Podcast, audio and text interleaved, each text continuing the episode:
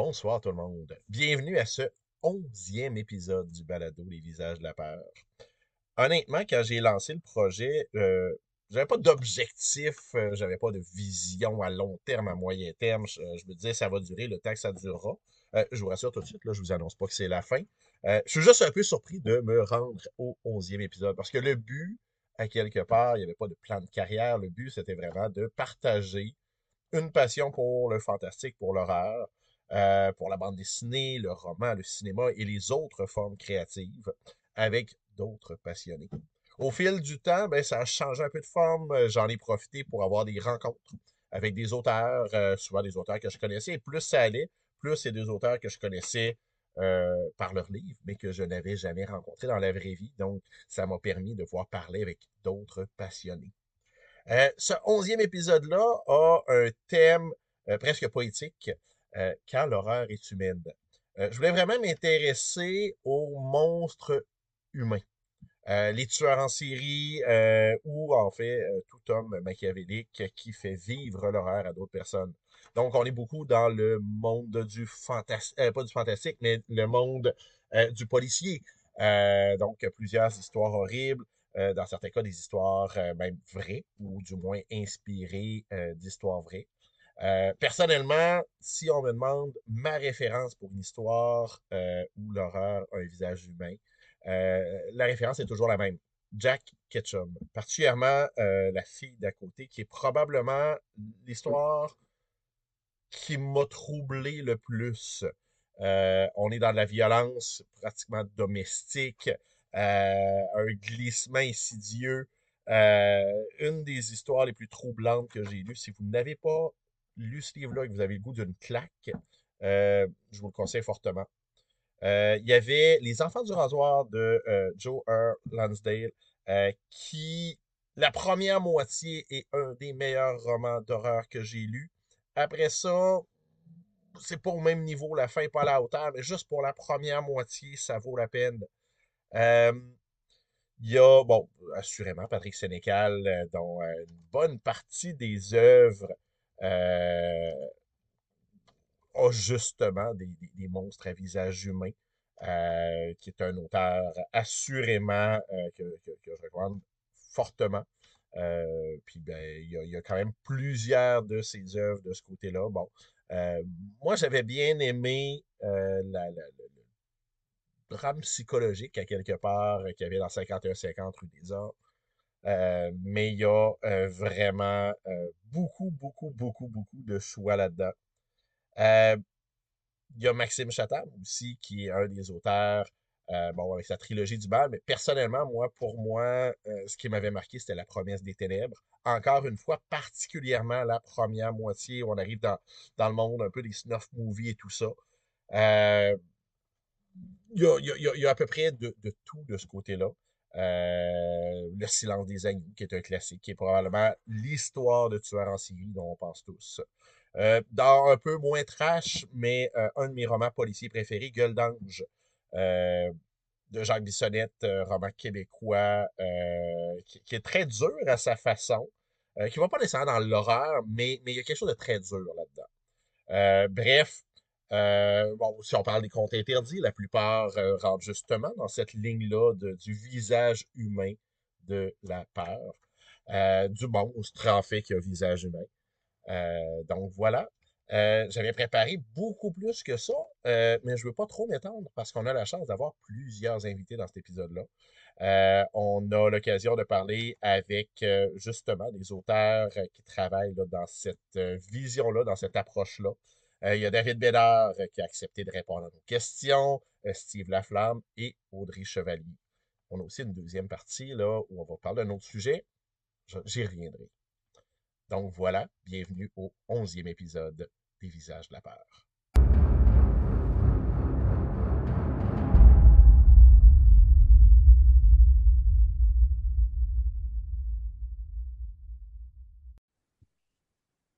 J'ai la chance d'avoir avec moi l'écrivain euh, David Bédard, qui est un écrivain qui a touché quand même à différents genres, euh, qui a touché à de la fantasy avec euh, sa, sa série Mind Run, euh, qui a touché aussi littérature jeunesse, il y a sa série Dead, il a participé au Héros Fusion. Pour le public des visages de la peur, ben, c'est surtout l'auteur des Fils d'Adam. Et des contes interdits Aladdin, Krampus. C'est aussi l'anthologiste derrière le projet de recueil collectif Esprit tordu. Comme la suite des des fils d'Adam euh, qui s'appelle Les Enfants d'Ève va paraître euh, incessamment. Euh, je trouvais que c'était intéressant de le recevoir avec nous et de lui poser certaines questions. Donc, bonjour David. Salut, salut. Sans me dévoiler de punch, parce que je, je, je, veux me garder le plaisir de lecture qui va sortir, mais peux-tu me parler un peu des Enfants d'Ève?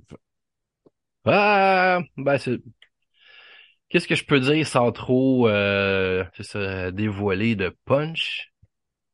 Euh, ben c'est ça, ça va être une suite, ça va se passer quelques mois après euh, l'histoire du premier livre, après les fils d'Adam. Puis euh, ce que je pourrais révéler en fait, c'est qu'il va y avoir peut-être une petite touche policière. Chose qu'il n'y avait pas dans le premier, là. Fait que je vais, je vais intégrer ça, mais en petite partie, là. Je pense que c'est un style qui m'intéresse depuis longtemps, fait que je sais pas, je me disais peut-être d'en mettre un petit peu, voir si, si j'aime ça, puis si ça a du bon sens. Puis finalement, euh, je trouve le résultat est très cool. Euh. Fait que ta ton, ton, film narratif va vraiment avec une intrigue policière aussi à travers ça, tout en reprenant les concepts. Ouais, c'est ça, exact. Ça va vraiment, ben, un petit peu commencer comme on s'attendrait que ça commence, puis euh, en parallèle, tu sais, il va y avoir une enquête policière, là, parce qu'il y a des gens qui disparaissent, puis tout, puis... OK. Je, suis bien curieux de, lire ça. On a parlé un peu hors d'onde tout à l'heure. À la base, le, projet, tu ne l'avais pas pensé comme une série. Qu'est-ce qui a fait à un moment donné, on s'est dit, OK, non, il y a du stock pour un deuxième tome? Ben, ça vient de seul, c'est en l'écrivant. Moi, moi, j'écris à la main. Fait que j'ai, j'ai, mes papiers. Puis le soir, quand je m'installe pour euh, taper ça à l'ordinateur, ben, je me relis en même temps. Fait que, en me relisant, j'ai ça, ça, active quelque chose dans, mon cerveau, puis là, j'ai d'autres idées, puis là, je les note ailleurs. Puis euh, c'est ça, quand j'ai terminé euh, quand j'ai terminé de l'écrire, ben là, j'ai regardé la pile de, feuilles que j'avais on the side, puis j'ai fait, oh mon Dieu, mais j'ai beaucoup trop de matériel pour, pour juste perdre ça ou euh... Fait que c'est ça, j'ai envoyé mon, mon manuscrit à l'éditeur en disant ben si jamais vous aimez ça, puis euh, l'idée vous intéresse, ben moi, je, je, vais vous écrire une suite. Je l'aurais écrit de toute façon parce que j'ai tellement eu de plaisir à l'écrire, à écrire Les Fils d'Adam, que c'est sûr j'aurais écrit la suite. Euh, même si euh, eux, euh, l'idée de le publier, ça, leur aurait pas tenté. Moi, ça n'aurait rien changé. J'aurais fait pour moi. OK. OK. Puis, on s'entend... Dans, dans, les fils d'Adam, il y a quand même des scènes assez graphiques, des, des, des, des, des scènes de torture, des scènes que comme écrivain, comment on réussit à montrer l'horreur comme ça? Comment, puis c'est quoi les limites que tu te places aussi ou que tu te places pas? C'est comme n'importe quoi. Tu sais, quand j'écris de l'horreur, premièrement, mon but, ça n'a jamais été de, d'écrire de quoi de super épouvantable. Tu sais, je veux, tes scènes d'horreur, il faut qu'ils apportent quelque chose à l'histoire. Puis, il n'y a pas tant de scènes dégueulasses dans le livre. Tu sais, j'ai compté, il y en a peut-être quatre. Mm-hmm. Souvent, les gens vont, vont, venir me voir dans les salons, ils vont dire, oh, c'est épouvantable, j'ai aimé ça, c'est un des livres les plus dégueux. je dis, oui, mais c'est pas, c'est pas dégueu mur à mur, tu sais, il y a quatre, peut-être cinq scènes. Sauf que quand je suis rendu dans cette scène-là, ben, ben là, je m'applique. Je, je, suis embarqué dans, dans, l'histoire, puis euh, là, je veux vraiment que les lecteurs en aient pour leur argent. Là. Fait que je, je m'impose pas nécessairement de limites. J'y vais, j'y vais beaucoup au feeling. Puis c'est, c'est souvent en me relisant d'un coup, j'ai, j'ai tout fini que je fais comme, oh ok, c'est, c'est, c'est hard là. Je pense que j'ai, j'ai réussi, j'ai atteint mon objectif là. Puis dans ta tête à toi, parce que on, s'entend à quelque part, l'écriture, c'est de, de, de, traduire des images qu'on a dans notre tête en mots. Tu tu parles de quel type d'image? Est-ce que tu as la vue générale ou tu vas vraiment attacher un, détail, euh, de l'importance à chacun des détails? comment se forme la scène euh, un peu plus graphique dans ta tête? Ben, disons, pour ce livre-là, pour les scènes de torture, je vois vraiment avec le personnage en tant que tel. J'essaie que lui, euh, il inflige des supplices qui vont, qui matchent un peu avec sa personnalité, avec sa, sa déviance. Puis c'est, ça se fait vraiment tout seul. J'ai pas de, j'ai pas de truc, j'ai pas de, de, de de pattern. Sinon, je me mets dans le peau de ce personnage-là, puis euh, j'écris, puis ça, ça donne Ok. ce que ça donne. OK. Euh, je, rebondis sur quelque chose que tu disais tout à l'heure, que tu écris à la main. C'est-à-dire, toi, ta méthode d'écriture, c'est vraiment tous les jours, on écrit et le soir, on, on vient le, le remettre sur ordinateur? Oui, ben ça a été vrai pendant longtemps parce que là maintenant je suis devenu auteur à temps plein depuis décembre, mais avant ça, ça faisait huit ans, presque neuf ans que j'étais à mon travail. Puis c'est un travail qui me permettait justement d'avoir, euh, c'est souvent tranquille, fait que j'ai tout le temps mes papiers. Fait que souvent j'écrivais quand j'avais des temps libres au travail, puis le soir quand je revenais chez nous, ben là je je le tapais à l'ordi. Ben là je suis tout le temps chez nous, fait que là je peux, je peux faire ce que je veux. euh, je peux de la façon que je veux, mais pe- pendant presque dix ans, c'est c'est la façon euh, de cette façon-là que j'ai procédé. OK. OK. J'ai- J'aime le, le, le, le- mouvement euh, qui, qui se fait, puis que ça, ça amène une réécri tu sais, une forme de réécriture aussi en même temps. Oui, ben oui, exact. OK. Euh, t'as aussi, bon, écrit euh, deux comptes interdits. Oui. Euh, comment, un, comment t'as choisi tes comptes et, et comment t'as as fait le déplacement pour les moderniser? Co- comment s'est passé le processus dans ta tête? Euh, boy, je m'en, euh, je sais même pas si je m'en souviens. Euh, moi, Simon m'a écrit pour me proposer euh, l'idée, il voulait savoir si je voulais embarquer. Euh, Simon, on est des, on se connaît depuis que j'ai, j'ai, je suis arrivé dans le monde de l'édition en 2018. Fait que lui, il savait déjà que j'étais un gros fan d'horreur, même si j'en avais jamais écrit à ce moment-là. Je suis un tripeux de films d'horreur, livres d'horreur, j'en, j'en dévore. Puis euh, je venais d'y envoyer Les Fils d'Adam, mais je pense, je sais même pas s'il l'avait lu, il l'a peut-être survolé. Puis il m'a dit ah euh, t'étais un gars super le fun, puis euh, t'écris bien. Il avait lu d'autres choses de que j'avais écrit, mais que c'était pas nécessairement de l'horreur. Fait que j'ai, j'ai- ben oui, c'est sûr, j'ai embarqué un million de pourcents. Là. Moi, j'étais fan du concept des contes interdits avant même d'être publié. Je suis allé euh, au, au Salon du Livre de Montréal en 2017. Puis les quatre premiers contes venaient de sortir. Je connaissais personne. J'étais allé là en, en groupie. Puis euh, j'en, j'en avais acheté deux sur les quatre. Puis c'est ça, lui, il m'a répondu en me donnant la liste des, des comptes principaux, mettons, qui est encore disponible là, dans les plus connus. Puis c'est drôle parce que Aladdin, c'est même pas mon premier choix. J'ai j'ai commencé à regarder les titres, puis là, j'ai il y en a un que j'ai vu, je fais Oh mon Dieu, ça a l'air bien l'air bon. Fait que j'ai commencé à travailler un plan. Puis le lendemain, je fais Hey, je vais aller voir les autres qui sont disponibles, que j'ai je me suis arrêté. Euh... Puis là, j'ai vu qu'Aladin était là un peu plus bas. Je fais Ah ben là, c'est sûr, je prends Aladdin. Fait que là, j'ai tout mis dans les poubelles ce que j'avais écrit pour le, le premier, puis euh, allé avec Aladdin.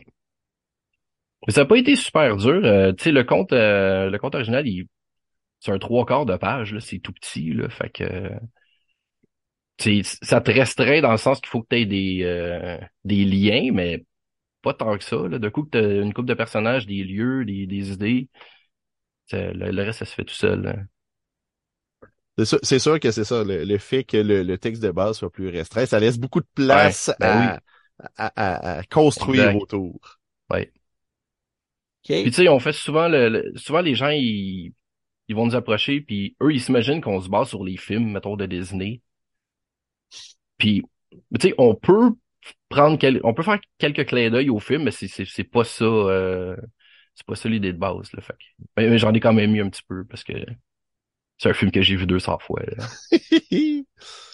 Ouais, non, euh, surtout la version originale avec la voix de Robin Williams. Ouais, euh, ben oui, ben oui, C'est un classique. exact. Euh, t'as aussi, bon, euh, t'es, t'es derrière le projet là d'Esprit tordu. Euh, c'est quoi la ligne directrice? C'est, quoi qui a amené la, la, naissance de ce projet-là? La naissance de ce... ben, c'est drôle parce que ça, j'avais été... euh, on m'avait approché pour un autre projet, euh, un autre collectif, mais c'était vraiment des romans. Puis ce projet-là, il y avait une certaine thématique, puis tout ça. Fait moi, j'avais cette, cette histoire-là dans dans mon cartable de de- d'un million d'idées que je garde en réserve. Puis rapidement, je me suis rendu compte que faudrait tellement que je l'étire pour que ça rentre, mettons, dans le nombre de mots que qu'on s'était donné. Je fais tendance, ça va être dégueulasse. Fait que finalement, j'ai pas pris celle-là, mais j'avais eu le temps de la travailler un petit peu. Puis à un moment donné, je me suis dit, OK, euh, j'arrêtais pas de réduire le nombre de mots pour qu'elle soit parfaite. Puis là, je me suis dit, OK, David, combien de mots faudrait que ça soit pour que cette histoire-là soit vraiment à ton goût? Puis ça me donnait autour de 10 000, mettons, entre 8 puis 10 000. Fait que là, je me suis dit, ah, ben, je pourrais peut-être... C'est là que l'idée d'un- recueil m'est venue. Puis là, c'est de savoir si est-ce que bon, est-ce que je fais d'autres nouvelles, puis je fais un recueil euh, de nouvelles de David Bédard, ou si j'en parle à, à des, des auteurs que j'aime, puis que je trouverais ça cool euh, qu'ils embarquent dans mon projet. Fait que finalement, allé avec cette cette, euh, cette option-là. J'ai approché quelques auteurs, puis ils ont, ils ont pratiquement tous dit oui tout de suite. euh. OK. Là, le, le troisième volet euh, est paru, ça fait pas très longtemps. Oui. Euh, est-ce qu'il y a une ligne directrice pour chacun des tomes ou est-ce que Non, les auteurs partent vraiment euh, carte blanche? Non, c'est c'est free for all dans le fond. Les mais la seule affaire que je demande, c'est que je veux que ça soit une histoire euh, que que les auteurs vont triper à écrire. Tu sais, je veux savoir qu'ils sont sont sont allés s'installer devant leur ordi, puis ce qu'ils ont écrit, ils ont eu du fun à le faire. Ça a l'air un peu cave comme ça, je sais, mais euh, j'ai souvent vu ça dans de- depuis que suis édité. Euh, je parlais avec des auteurs, ils me disent Ah David, j'ai euh, j'ai une idée pour un livre, ça me tente au bout, j'ai j'ai le goût de le faire. Mais je suis pas sûr parce que d'après moi, peut-être que ça, au niveau marketing, ça, ça lèvera pas. Puis j'ai peur que le livre reste ses tablettes. Puis je veux pas que mon éditeur prenne de risques. Fait qu'à place de ça, je vais faire une autre idée que j'aime moins, mais que je, je, je fais le plus safe, tu sais. Mhm. Moi, dans la tête, je suis comme, c'est dommage un peu, tu sais, toutes ces idées-là que t'as vraiment le goût de faire, ben, tu t'es mis de côté. Souvent, tu- probablement que tu les feras jamais. Bon, ben, avec ce projet-là, ben, tu, tu peux le faire. N'importe quel livre que t'as vraiment le goût, t'as pas à te poser la question, euh, ah, ben, ça va-tu rester ces tablettes, ça va-tu si, euh... Puis les lecteurs, quand ils la jettent, ils le savent. C'est c'est comme une petite boîte à surprise. T'as beau avoir le, le nom d'un auteur que- qui écrit, mettons, du policier toute sa vie. Lui, peut-être que pour ce recueil-là, il va écrire une histoire de zombie parce que ça fait longtemps qu'il a le goût, mais il le fait pas parce qu'il il a peur que son nom soit rattaché à son style puis que Mhm. les, les, les gens chialent. Là. Fait que, fait que c'est ça, dans chaque livre, peu importe les auteurs, tu sais pas euh, tu sais pas sur quoi tomber, mais tu sais que l'auteur a vraiment trippé à, à écrire cette histoire-là. Fait que, OK. Et ben, là, là, on a parlé du chapeau un peu de, de, de directeur de cette collection-là, mais comme auteur, euh, c'est quoi les différences travailler de l'horreur dans la forme courte euh, ou par rapport à un roman? Euh, on n'a pas le, le, le même espace pour installer certaines ambiances? non, c'est sûr. Ben moi, moi, ça m'avantage beaucoup dans le sens où je pense que ma force comme auteur, c'est euh, les personnages, le développement de personnages. J'aime ça faire des fins avec des petits twists aussi. Fait qu'en ayant, ben c'est ça, le truc c'est que tu mets pas beaucoup de personnages, puis je je sais pas, ça se fait tout seul. OK. Ben, souvent, moi, l'image que je donne quand quelqu'un me, me, me parle de la nouvelle, c'est que je dis, pour moi, ça, c'est l'histoire à l'état pur. Ouais. dans, dans, dans un roman, on va avoir des intrigues secondaires, on va avoir d'autres personnages qui vont graviter autour, puis c'est important. Alors que dans la version plus courte, dans, dans, dans la nouvelle, ben là, on a l'histoire à l'état pur, on a le personnage principal, quelques personnes autour, et on va... euh, c'est- c'est c'est- c'est- c'est le tour euh, le, le- tour de machine qui commence. Ouais. Puis tu sais, le format qu'on s'est dit entre euh, 8 et 10 000, c'est parfait parce que une nouvelle euh, plus courte que ça, tu sais, j'en vois beaucoup dans dans d'autres recueils, là, c'est du 1500 mots, 2000 mots, ça, j'aurais aucun fun. là. Tu lis ça, t'as l'impression, ça commence à finir. Puis il y en a qui le font puis qui sont super bons, mais moi, j'ai... C'est ça, faut que j'aille un petit peu de développement quand même dans mes personnages, là. OK. Fait que oui, c'est un bon compromis entre les deux. euh. Ouais, ben ça, c'est le format que les anglophones appellent. t'sais, C'est pas tout à fait la novella, c'est la novellette, donc Ok. c'est juste le, le format juste en dessous. Mais euh, oui, c'est un, un format qui permet euh, quand même une bonne euh, une bonne exploration.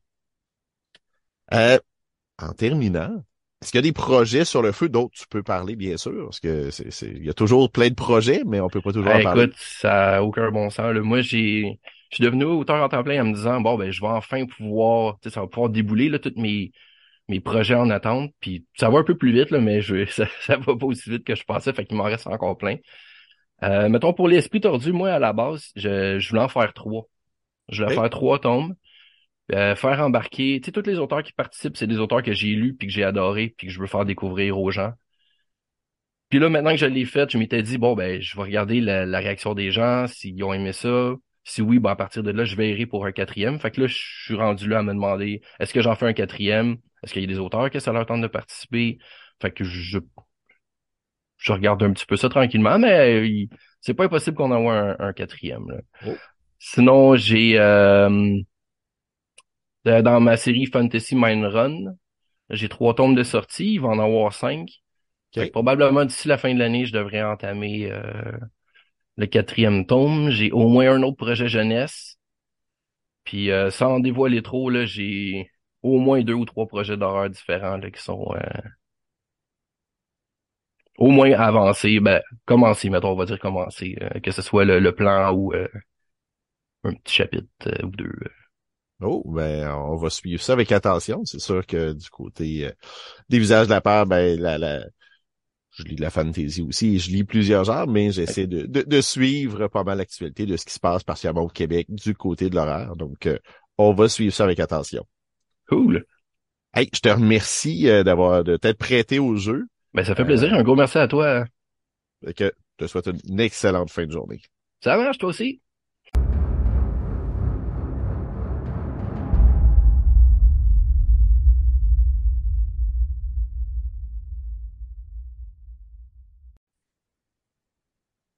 Bienvenue au balado Les visages de la peur. Euh, j'ai la chance de recevoir euh, Steve Laflamme qui vient tout juste, euh, ben, assez récemment de publier son plus récent roman Les Agneaux de l'Aube. Remarque qu'il y a d'autres choses là qui vont arriver sous peu ou qui viennent paraître au moment de parler. certains d'entre vous le connaissent pour ses contes interdits ou pour les romans dans l'univers des contes interdits, que ce soit Peau d'Angle, Barbe Bleue. Euh, Cam la policière, euh, bref, euh, un univers quand même assez riche. Peut-être que vous êtes comme moi, que vous l'avez découvert avec ces romans policiers quand même assez noirs, la trilogie avec le policier Xavier Martel. c'est aussi un amateur de fantastique, d'histoires courtes. il a publié un recueil de novellas qui s'appelle Si noir tes envies. Il a participé à beaucoup de, de collectifs aussi. Euh, on va avoir l'occasion de parler avec lui puis de, faire un tour d'horizon. Donc, bonsoir Steve. Salut Pierre-Luc, ça va bien? Très bien. Euh, je vais rentrer tout ça dans le cœur euh, du sujet parce que comme je te disais en euh, j'ai lu pendant mes vacances, dans la semaine de relâche, Les Agneaux de l'Aube, histoire policière, quand même, encore une fois, on va dans la noirceur humaine.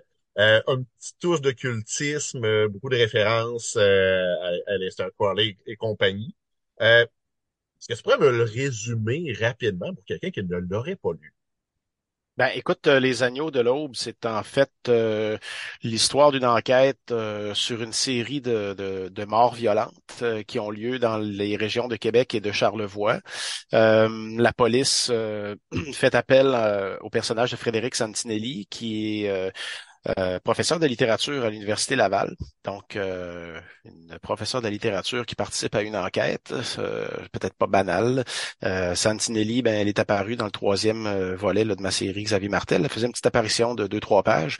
Et c'est un personnage donc qui devient prépondérant dans ce, ce roman-là. Et puis, ce qu'on, ce qu'elle euh, aide la police à découvrir, en fait, c'est que le lien euh, entre toutes ces morts violentes-là, qui sont en réalité des meurtres, euh, on l'apprend assez tôt, là, euh, c'est en fait que cette série de meurtres-là est inspirée de plusieurs œuvres euh, d'auteurs qui ont fait partie de l'ordre hermétique de l'Aube dorée, la Golden Dawn, euh, que j'imagine euh, tes auditeurs connaissent aussi bien que toi. Là, en fait, organisation occulte de la fin du 19e siècle jusqu'au début 20e. Et j'allais dire à sa tête, pas nécessairement à sa tête, mais disons comme figure de proue peut-être là ou visage le plus connu là, de cette organisation là, Alistair Crowley en tête. Euh, et donc euh, le roman s'amorce en fait euh, avec une, une traduction d'un, poème euh, assez euh, hermétique d'Alistair Crowley. D'ailleurs, quand on, on parcourt la poésie d'Alistair Crowley, là, ce que j'ai fait pour le, me préparer au roman, on se rend compte qu'il y avait peut-être pas grand monde d'autre que lui qui, qui se comprenait, là, qui mm-hmm. comprenait ses textes. et puis, ben, c'est ça, la police est dans le néant à cause de ça. Et Santinelli va justement contribuer à, à déchiffrer tout ça pour mener la police sur la piste de ces de, de, de, de, des gens qui commettent, j'ai failli dire quelque chose euh, qui révélait un punch, mais des gens qui euh, commettent ces meurtres euh, inspirés par des, des, auteurs parmi lesquels il y en a quand même qui sont très connus. Hein? Bram Stoker qui a écrit Dracula, Gustave Meyrink, l'auteur du Golem, le poète, le poète Yeats, poète irlandais. Donc, il y avait quand même des noms significatifs là, dans l'Aube dorée. Là. Tout à fait. Euh, j'ai le goût d'aller du côté de l'ordre doré, mais avant, j'ai une question sur Santinelli, euh, parce que, bon, on, on, développe une partie du personnage là-dedans, il y a des mystères autour d'elle. Est-ce qu'il y a une volonté chez l'auteur de, de, de, creuser cette partie-là et peut-être qu'on la, de, de, la revoir dans, dans, un autre livre par après?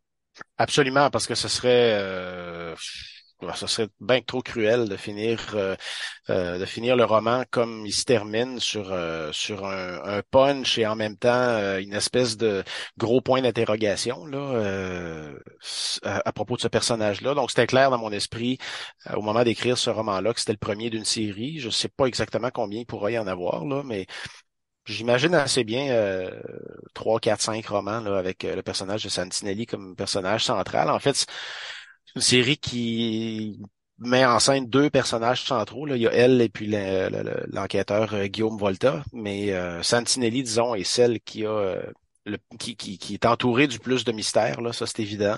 Et puis oui, j'ai tout à fait l'intention de creuser ça pour. c'est une chose que j'aime beaucoup faire. Je, l'avais fait pour mm-hmm. mon personnage Xavier Martel aussi dans la, ma première série. J'aime ça ancrer les personnages dans un passé qui a déterminé ce qu'ils sont et euh, faire en sorte qu'ils vont découvrir des bribes de leur passé euh, éventuellement. Bon, je ferai pas toujours ça à un moment donné non plus, ça devient faut que ça devienne une recette là, mais disons que c'est le genre de c'est le genre de choses que j'aime bien moi quand le, la noirceur euh, la noirceur se révèle à propos du passé aussi là autant que du présent. Là. Ben souvent dans, dans tes œuvres, puis bon, c'est le fil conducteur dans, dans l'épisode d'aujourd'hui, les monstres à visage humain. Euh, bon, chez toi, c'est vraiment le cas, puis on voit vraiment une volonté de, de justement fouiller dans cette noirceur-là, dans la, la, noirceur de l'âme humaine. Euh, c'est quoi le plaisir que tu trouves là-dedans, ou c'est quoi le, le qui t'accroche là-dedans, qui donne le goût de créer avec ça? C'est difficile à expliquer parce que c'est euh, on a l'air toujours un peu freak hein, quand on dit qu'on a du plaisir à, à, à jouer là-dedans. Là. Euh, mais je sais pas, j'ai toujours dit que c'est les comportements de mes personnages sont souvent, euh, entendons-nous, les comportements extrêmes qu'ils ont là, euh, sont tellement loin de, de, ce que je suis que c'est un peu comme un comédien va aimer incarner un personnage qui, qui, qui, est tout le contraire de lui pour justement euh, voir ce que c'est une autre vie. Les lecteurs le font aussi hein, en littérature. On lit souvent un livre pour se plonger dans la vie de quelqu'un d'autre moi, j'aime ça dans l'écriture, le faire, justement, essayer d'explorer ce que ça peut être la vie de quelqu'un euh, comme Santinelli, qui, qui, qui, est pas au courant de ce qui s'est passé avant avant l'âge de 18 ans. Pour elle, c'est un gros trou noir, son, son, son enfance et le début de son adolescence. Euh, puis c'est ça, ça me permet d'explorer d'autres euh, d'autres vies, puis en même temps, ben un peu égoïstement, je dirais que ça ça, ça ça met en perspective un peu nos vies, puis on se rend compte euh, que nos vies sont pas si compliquées que ça quand on quand on euh, crée des personnages qui sont aussi tourmentés. Euh, en même temps, il y a toujours une part de soi-même aussi là, dans, dans les personnages, euh, les personnages principaux. Dans Xavier Martel, il y a beaucoup de moi là, dans son humour cynique, humour noir, entre autres. Dans jusqu'à un certain point, l'espèce de colère qu'il y a en lui aussi. Donc c'est pour ça j'aime ça j'ai l'impression que c'est comme euh, mes, œuvres sont un peu un, comme un amplificateur dont on, on, booste le son à 10 là, pour euh, justement exagérer, euh, exacerber ces, ces, ces, cette noirceur-là des personnages. puis en même temps, ben, j'aime beaucoup explorer justement ce qui peut être la source une espèce de déclencheur de cette pas, pas de la noirceur parce que j'ai l'impression qu'on porte tous en soi une, une certaine noirceur jusqu'à un certain degré. Euh, mais euh, moi, ce qui me fascine, c'est de voir que chez certains, ça va se, ça va il y a quelque chose qui, les vannes vont s'ouvrir, alors que chez d'autres, ben, on va réussir à contrôler ça ou à garder ça enfoui très loin, puis on va, on va enterrer ça, puis ça sortira jamais. Là. Donc, c'est, j'aime explorer ce côté-là. Qu'est-ce qui, qu'est-ce qui fait que quelqu'un est, euh, va, va, va ouvrir les vannes justement? C'est sûr que quand on va justement dans cette noirceur-là, ben c'est sûr que ça nous emmène dans des zones, des fois, avec la violence, avec même une forme de, de, de, sexualité, euh, je dirais, euh, plus alternative ou plus euh, comme créateur. Des fois, est-ce qu'on est porté à, à, se mettre des limites? Est-ce que comment tu vis ça? Ou au contraire, euh, quand t'écris, tu te laisses aller, puis c'est par après que tu fais Wow, j'ai, j'ai, je pensais pas aller là. J'ai euh, quand j'écris la première version, souvent ça va un petit peu plus loin que ce que la version finale sera. J'ai tendance à quand je me relis après, j'ai tendance à, à mettre le mort sur le cheval, tu sais, puis à dire Wow, calme-toi un peu là. Euh, mais cela dit, tu sais, j'ai, j'ai mes propres limites aussi, c'est-à-dire que je je sais pas jusqu'à si je réussis, mais j'essaie de j'essaie de faire en sorte qu'il n'y ait rien qui soit complètement gratuit dans ce que Mhm. je fais. Tu sais, euh, tu sais, c'est vrai que c'est violent. Là. Le chercheur d'âme, entre autres, mon premier roman, je sais qu'il est très violent. Puis euh, il y a eu des, j'ai eu des commentaires de, de, de réactions de lecteurs euh, là-dessus qui, qui, qui en témoignent assez bien. Mais euh, j'essaie de m'organiser pour qu'il n'y ait rien de, de, de gratuit, que tout soit au service de l'histoire, en fait. Puis euh, oui, c'est vrai que c'est rough. Euh, mais c'est pas comme ça à longueur de roman non plus. Tu sais, je voudrais pas que ça, ça pisse le sang à toutes les pages non plus, parce qu'à un moment Mhm. donné, tu crées une, tu crées une espèce de, de, de, de, de, de lassitude chez le lecteur, puis euh, une espèce d'accoutumance aussi qui fait que rendu à la vingtième page où ça pisse le sang, le lecteur se dit euh, bon, qu'est-ce qu'elle a de plus que les, les 19 premières, cette page-là? Donc, il faut ménager ses effets. C'est plus dans ce sens-là que je, que je me contrôle. Les, les actes que, me- que posent mes personnages sont souvent extrêmes, sont souvent très, très... Euh, euh, L'image qui me vient en tête, c'est le, le- le suicide absolument affreux d'un personnage, d'un chercheur d'âme, euh, qui fait que le lecteur pourrait se dire, euh, il n'y a pas besoin de, de le faire de cette façon-là, mais euh, je dirais que mes, limites sont plus euh, euh, morales jusqu'à un certain point. Là. Il y a des, zones dans lesquelles je voudrais pas aller. Tu sais, euh, d'âne, par exemple, le, conte original laisse planer l'inceste. Moi, c'était clair que je voulais pas aller dans ce jouer là-dedans. Là,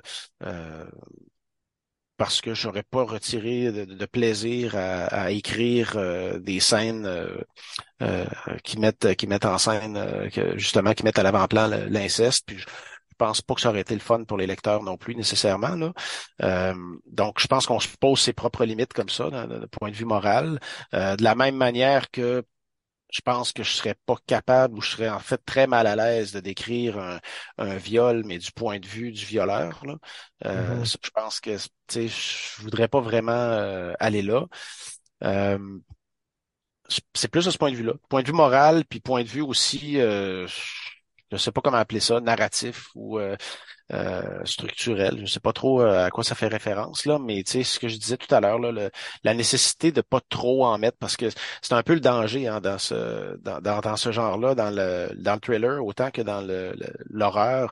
On dirait qu'il y a une espèce de surenchère des fois. hein. C'est de savoir quel quel auteur va aller plus loin que l'autre. Puis euh, bon, un tel s'est rendu à 10, ben moi je vais aller à 11, puis euh, ensuite l'autre va Mhm. aller à 12. Puis, donc, euh, à un moment donné, il y a, il y a des œuvres dans lesquelles ça devient complètement gratuit, puis euh, euh, aussi horribles que peuvent être les actes qui sont décrits, ben ça passe à côté de l'objectif, d'après moi. Ben, d'ailleurs, on a tous vécu un moment donné d'écouter un film d'horreur et de rire.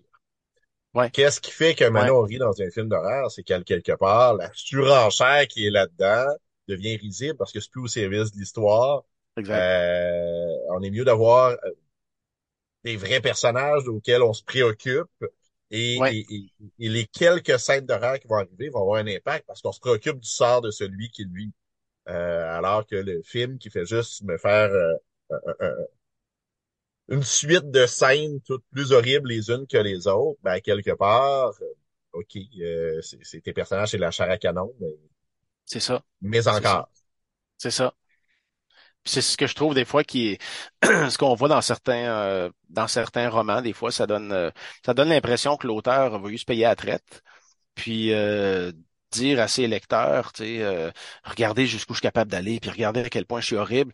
Mais si ça s'inscrit pas dans une logique narrative à quoi bon? Puis Mhm. moi, je- j'essaie, je- comme je te dis, je sais pas jusqu'à quel point je réussis, ça c'est au lecteur d'en juger, mais j'essaie de, de tenir compte de ça tout le temps. J'ai retiré des scènes des fois qui, euh, qui auraient été vraiment euh, horribles, qui, qui, qui, que j'avais eu du plaisir à écrire parce que je trouvais que ça avait pas de sens dans la dans l'évolution de, de l'histoire. Je comprends. Ben, comme je disais, j'ai, lu plusieurs de tes livres. Celui qui est vraiment clair dans ma tête, c'est Les Agneaux l'Aube que, je viens de, de, de terminer il y a quelques semaines. Il y a quelques scènes très graphiques, Ouais. mais on s'entend qu'au final, c'est un faible pourcentage des pages. Elle Ouais. frappe l'imaginaire. Euh, en mon sens, elles sont justifiées. Là. Chaque lecteur a, a son seuil de tolérance différent. Mais je dirais pour un lecteur euh, externe, dans le sens je, je suis pas du tout créateur là-dedans, euh, je, je trouvais que ben, la logique se tenait.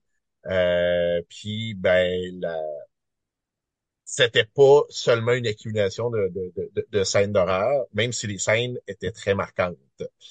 Euh, D'ailleurs, ça, là, je veux revenir là-dessus. Il y a beaucoup de références à l'occultisme là-dedans. C'est pas du fantastique. Je sais que à la base, tu as été un grand lecteur de fantastique. Tu as même euh, dirigé euh, un ouvrage sur les récits fantastiques québécois. Euh, mais est-ce que l'occultisme, c'est un sujet euh, qui t'intéresse aussi ou c'est vraiment le hasard de ce projet-là qui t'a emmené de ce côté-là? Euh, ça faisait un petit bout de temps que je voulais écrire un roman euh, avec comme arrière-plan euh, l'Aube dorée.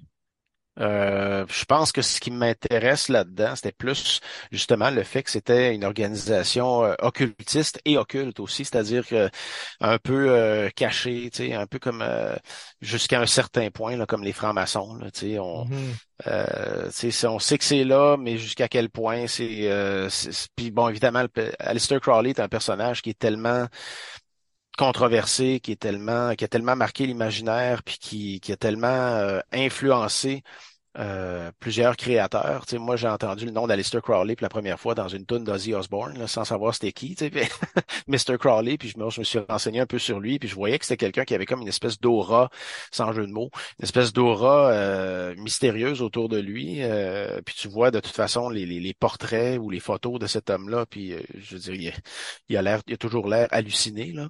Euh, donc je sais pas, je trouvais qu'il y avait quelque chose à faire là-dessus. Puis comme tu en as touché un mot tout à l'heure, tu sais, moi, je, je suis entré en littérature par le fantastique, en- avec Stephen King, puis avec les, les auteurs anglo-saxons principalement. Puis euh, ça faisait un petit bout de temps que je me disais, il faudrait bien que j'écrive un, un, un- roman policier qui met en scène des, euh, comment dire, euh, la connaissance que j'ai du fantastique, ou des grands classiques du fantastique. Puis bon, ça a évolué de telle sorte qu'à un moment donné, euh, il y a l'Aube dorée qui est venue se, fusionner avec ça. Puis euh, ça a donné ce roman-là des, des, Agneaux de l'Aube. C'est très drôle parce que euh, moi, mon premier contact avec ce, personnage sulfureux, euh, c'est aussi par la musique. C'était par Led Zeppelin. à un moment donné, il y avait une référence. Je m'étais demandé c'était qui. J'ai un de mes amis qui m'avait raconté ça. Puis bon, en plus, moi, c'est en- c'est c'est encore pire. Maintenant, n'importe qui peut chercher sur Wikipédia. Mais là, hey, c'était le, le, le bouche à oreille qui venait d'un ami un peu déformé, euh, mélangeant fiction et réalité.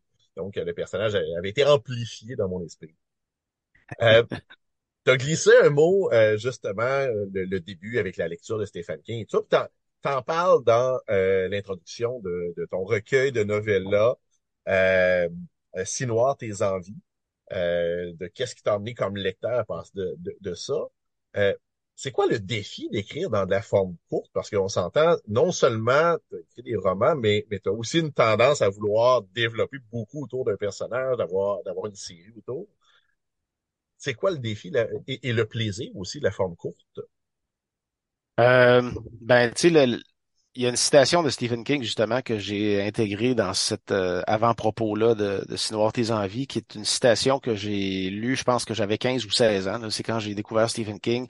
Puis je me rappelle que je l'avais transcrite sur une petite feuille, puis j'avais mis, j'avais collé ça sur euh, le miroir dans ma chambre. Je trouvais que c'était, je trouvais ça vraiment intéressant là, comme euh, comme comparaison. Là, tu je me souviens pas de, de mot pour mot ce que ça dit, mais Stephen King euh, parle de la nouvelle comme euh, d'une d'une relation, euh, pas hors mariage, mais une espèce d'une aventure euh, d'un soir ou quelque chose comme ça, quelque chose qui est très, très euh, suave et très dense. puis il y a vraiment de ça dans la nouvelle. Hein. La nouvelle, c'est comme un c'est un shooter dans lequel tu verses un sachet de soupe Lipton au complet. C'est super concentré. Là. Puis c'est un exercice de style qui est différent du roman. C'est vrai que moi j'aime beaucoup m'étaler. Puis dans le roman, j'aime ça prendre la place pour donner pour développer les, les, les, antécédents de mes personnages, puis pour donner une logique à ce qu'ils ce qu'ils font. Tu sais, j'aime croire que mes personnages agissent comme ils agissent en raison de ce qu'ils sont devenus avec le temps. Là. Euh, ce qu'on peut peut-être moins faire aussi, on peut moins faire ça dans la nouvelle, mais dans la nouvelle, il y a une, une densité que je, que je trouve le fun. C'est que c'est un c'est un, un, autre exercice complètement. C'est que dans, dans un roman, tu peux te permettre d'avoir un chapitre à un moment donné qui est une digression puis un chapitre dans lequel il se passe pas grand-chose, alors que dans la nouvelle, tout sert à quelque chose. Puis tout doit, j'essaie de, retenir ce qu'Edgar Poe disait, là, que tout converge vers la finale. Euh, puis tout, est mis en place pour euh, trouver une certaine logique là, dans, dans, dans ce récit-là. Puis c'est quelque chose que j'aime que j'aime bien. Euh, oui, on peut moins développer le personnage, les personnages, mais je sais pas, il y a quelque chose dans l'efficacité là. Euh, tu sais, moi je lis en classe une nouvelle à mes élèves, euh, une nouvelle euh, fantastique de Jacques Sternberg. Je sais pas si tu connais Sternberg, qui est un auteur belge. c'est une nouvelle qui s'appelle Le tapis, ça date de 1974. C'est trois paragraphes. Puis c'est tellement, c'est tellement rapide que les étudiants réagissent toujours de la même façon. Ils ont l'impression que c'est pas fini, mais c'est fini. Puis le punch, on n'a pas le temps de voir le punch être préparé dans le texte. Fait que tu as l'impression que c'est comme un train qui est passé super vite devant toi, puis tu, tu mets du temps à comprendre ce qui vient de se passer. Puis je trouve qu'il y a ça dans la nouvelle, tu sais, c'est c'est c'est la rapidité, puis euh, c'est un, exercice qui est, euh, je dirais pas plus rigoureux que le roman, parce que le roman, c'est quand même un méchant job, là, mais euh, même si ça reste euh, le genre narratif, euh, c'est deux exercices complètement différents. Ben, euh, non, je connaissais pas cet auteur-là. Je vais le mettre, mettre dans, dans, ma liste. J'aime toujours ça découvrir. mais l'effet dont, dont tu me parles, je me souviens que j'avais ressenti ça justement une lecture que j'ai découvert au Cégep qui était Cortazar. les armes secrètes, certaines des nouvelles là-dedans, puis bon, en plus, avec les mises en abîme et tout. Euh, il y a certaines histoires là-dedans qui m'avaient marqué le, le, le, le, feeling de ça euh, que, que j'ai retrouvé à peu près à la même période là, dans Claude Mathieu. Euh, la mort exquise. La mort exquise, qui, qui, est aussi une œuvre qui m'a marqué durablement. Euh, mais oui, je, je, je, je, comprends très bien le, la sensation que tu décris. en terminant, j'avais une dernière question pour toi parce que euh, on a glissé un mot, tu as travaillé euh, bon deux comptes interdits. Euh, comment on, c'est quoi le travail qui se fait partir justement de, matériel original, en faire une nouvelle histoire complètement, mais c'est quoi le, le, travail de translation quelque part qui, qui se fait de ton côté? Quand j'ai j'ai procédé en fait de deux façons différentes. J'en ai écrit deux. J'ai écrit Peau d'abord, puis j'ai écrit euh, Barbe Bleue par la suite.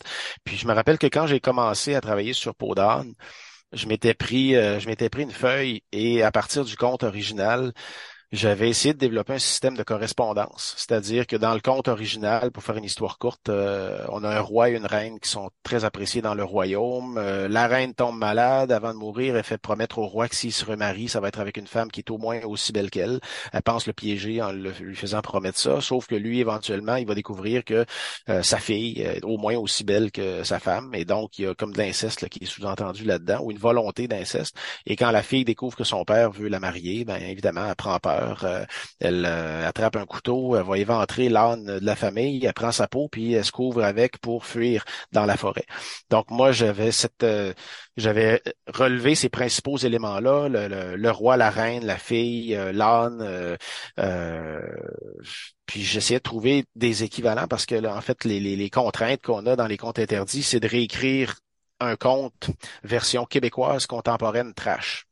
Mm-hmm. Donc, euh, quel pouvait être un équivalent du roi, un équivalent de la reine, etc., etc. Ça que j'avais comme mis ça sur papier un petit peu. Euh, puis bon, euh, mon roi, ben moi je m'étais dit, euh, le roi est très apprécié dans son royaume, mais pourquoi pas dans, dans ma version en faire quelqu'un qui est complètement méprisable et méprisé. Donc c'est le PDG d'une grosse multinationale, et puis il restait à trouver une raison pour laquelle il est méprisable. Et je pense que ça en est une qui, qui est justifiée. Il y a des déviances sexuelles particulières. Il est odieux avec les femmes avec qui il y a des relations sexuelles, euh, odieux, violent, euh, irrespectueux. Euh, on peut mettre tous les qualificatifs qu'on veut, mais il est habitué d'avoir quelqu'un qui passe derrière lui comme pour tout mm-hmm. nettoyer. Et donc, donc c'est comme ça que j'ai fonctionné. puis pour Barbe Bleue, ben j'ai fait les choses un petit peu différemment. En fait, j'ai j'ai choisi de raconter l'histoire du point de vue de la journaliste qui va interroger Barbe Bleue qui est qui est internée. Donc euh, c'est un choix que j'ai fait. Comme ça, j'ai pas procédé par, euh, par équivalence cette fois-là. Je voulais, je trouvais ça intéressant d'avoir, euh, euh, je sais pas, que les, les, méfaits commis par Barbe Bleue soient déjà, euh, déjà du passé et qu'on ait quelqu'un qui aille l'interroger pour savoir pourquoi il agit comme ça. Parce que dans le conte original, on, on sait qu'il assassine ses épouses, mais si ma mémoire est bonne, on, dit, on nous dit jamais pourquoi.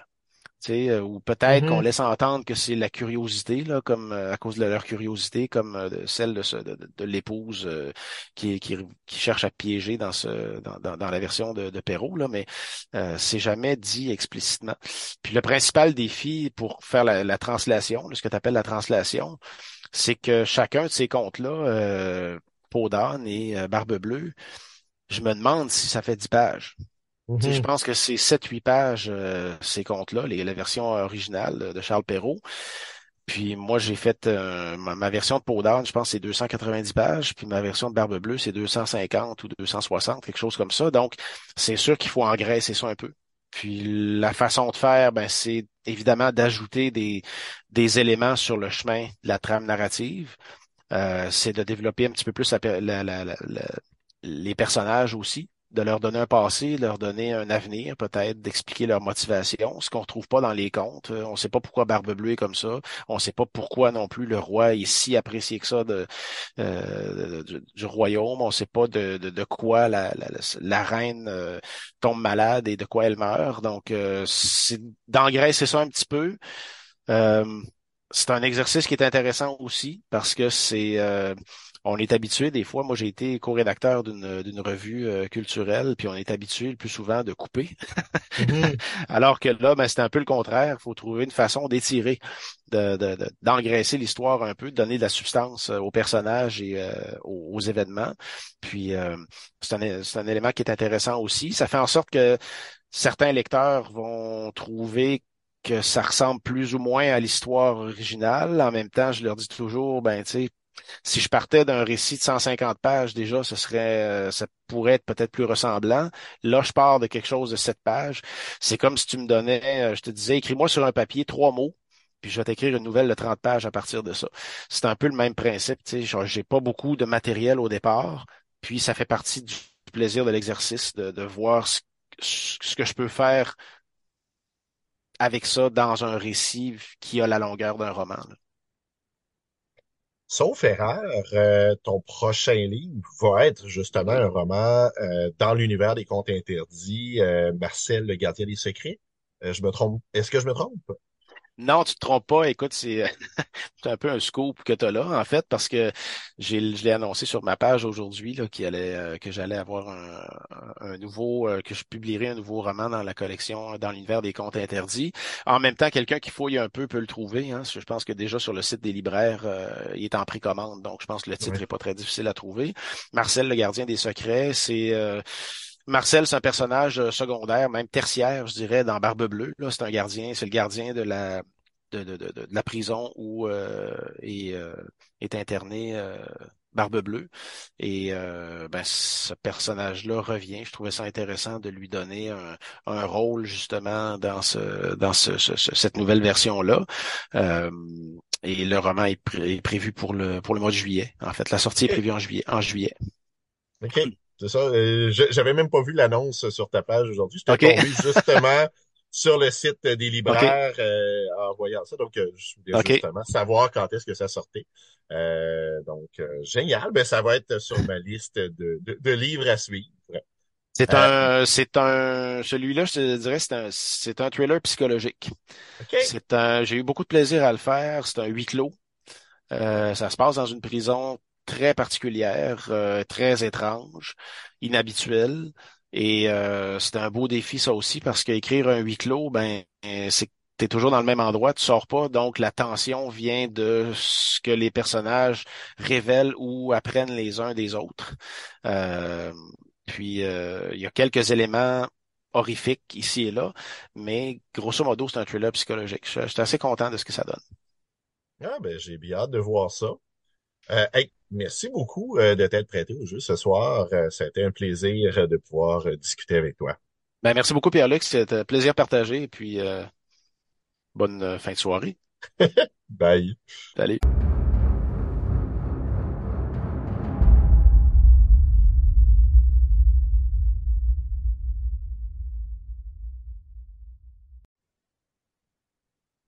J'ai une histoire pour vous.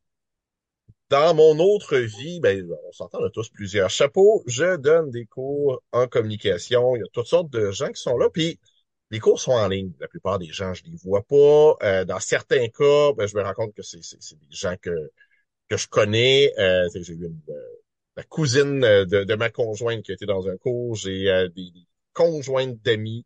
Euh, j'ai des amis aussi qui ont suivi des formations. Et dernièrement, dans un cours, il y a un nom que j'ai vu et je me disais, mais ça semble, ce nom-là me dit quelque chose. Puis j'avais beau fouiller, ça ne sortait pas. Euh, jusqu'à ce qu'à un moment donné, bon, je demande aux gens qu'est-ce que vous faites dans la vie? La personne me dit, j'écris, euh, je suis dans le monde d'édition aussi.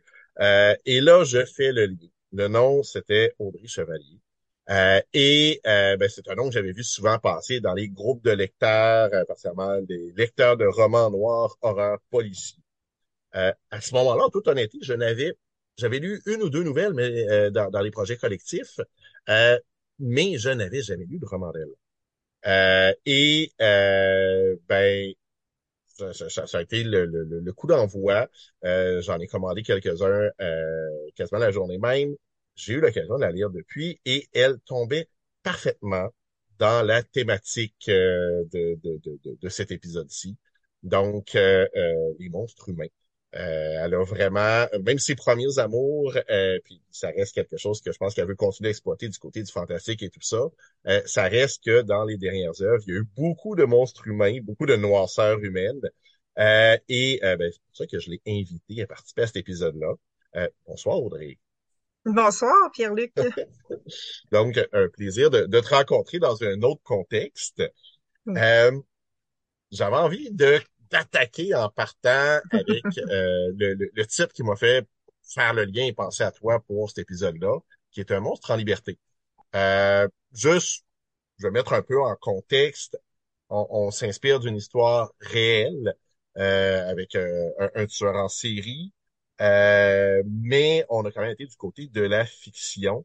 Euh, Est-ce que tu peux me résumer rapidement là l'histoire euh, de, de, de ce format-là, qui est plus du format de la novella?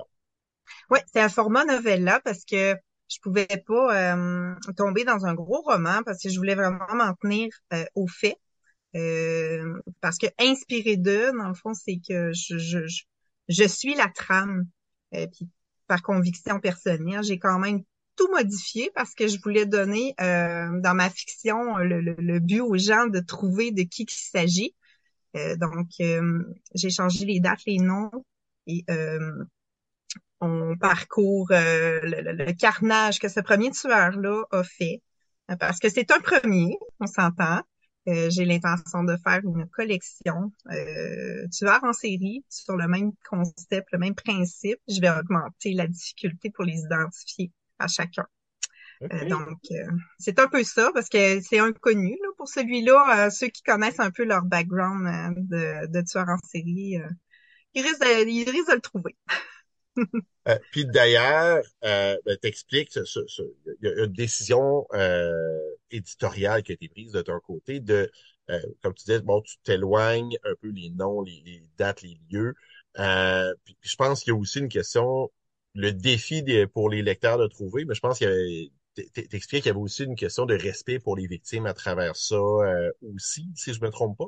Ben effectivement, parce que si euh, quand on dit c'est important de dire inspiré d'eux parce que je peux pas faire baser sur une histoire parce que là je dois vraiment euh, rentrer en contact avec les familles, d'avoir les autorisations et tout et tout.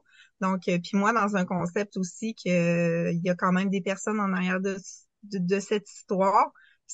Il y, a, y, a, des familles encore qui vivent avec ces deuils-là. Donc, je trouvais ça important d'aller modifier tous les noms, descriptions physiques en tant que telles qui pourraient rendre reconnaissable quelqu'un. Euh, puis même au niveau du tueur, je veux dire, j'aurais pu euh, utiliser sa vraie euh, sa vraie identité, sauf que non, je l'ai pas fait là pour suivre le, reste de, l'histoire là que je vais avoir modifié. Mais la trame, tout est tout a été pensé. J'ai déplacé, mais c'est c'est juste fou le travail que ça m'a demandé cette histoire là quand même.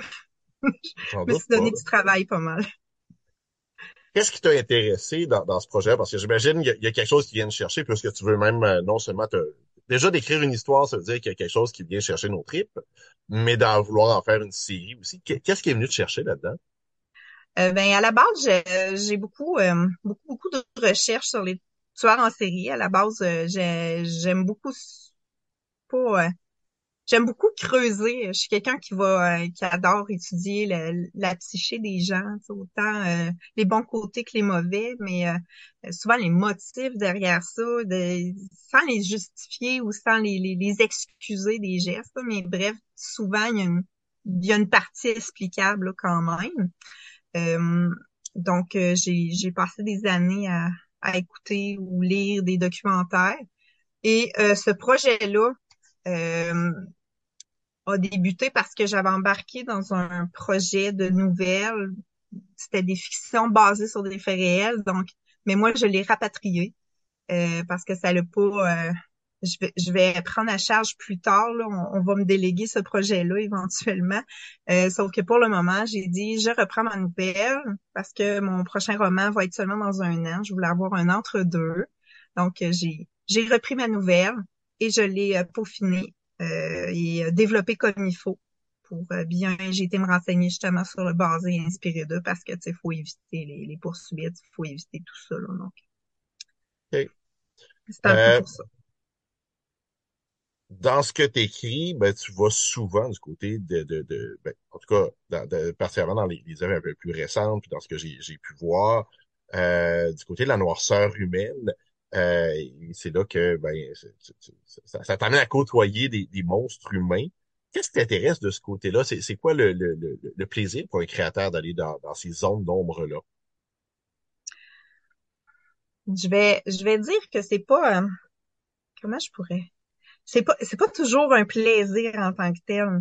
Je me mets comme dans, dans la peau de dire qu'est-ce que, au départ, les premières histoires que j'ai fait, c'est jusqu'où je me rendrais ou jusqu'où je pourrais tolérer quelque chose.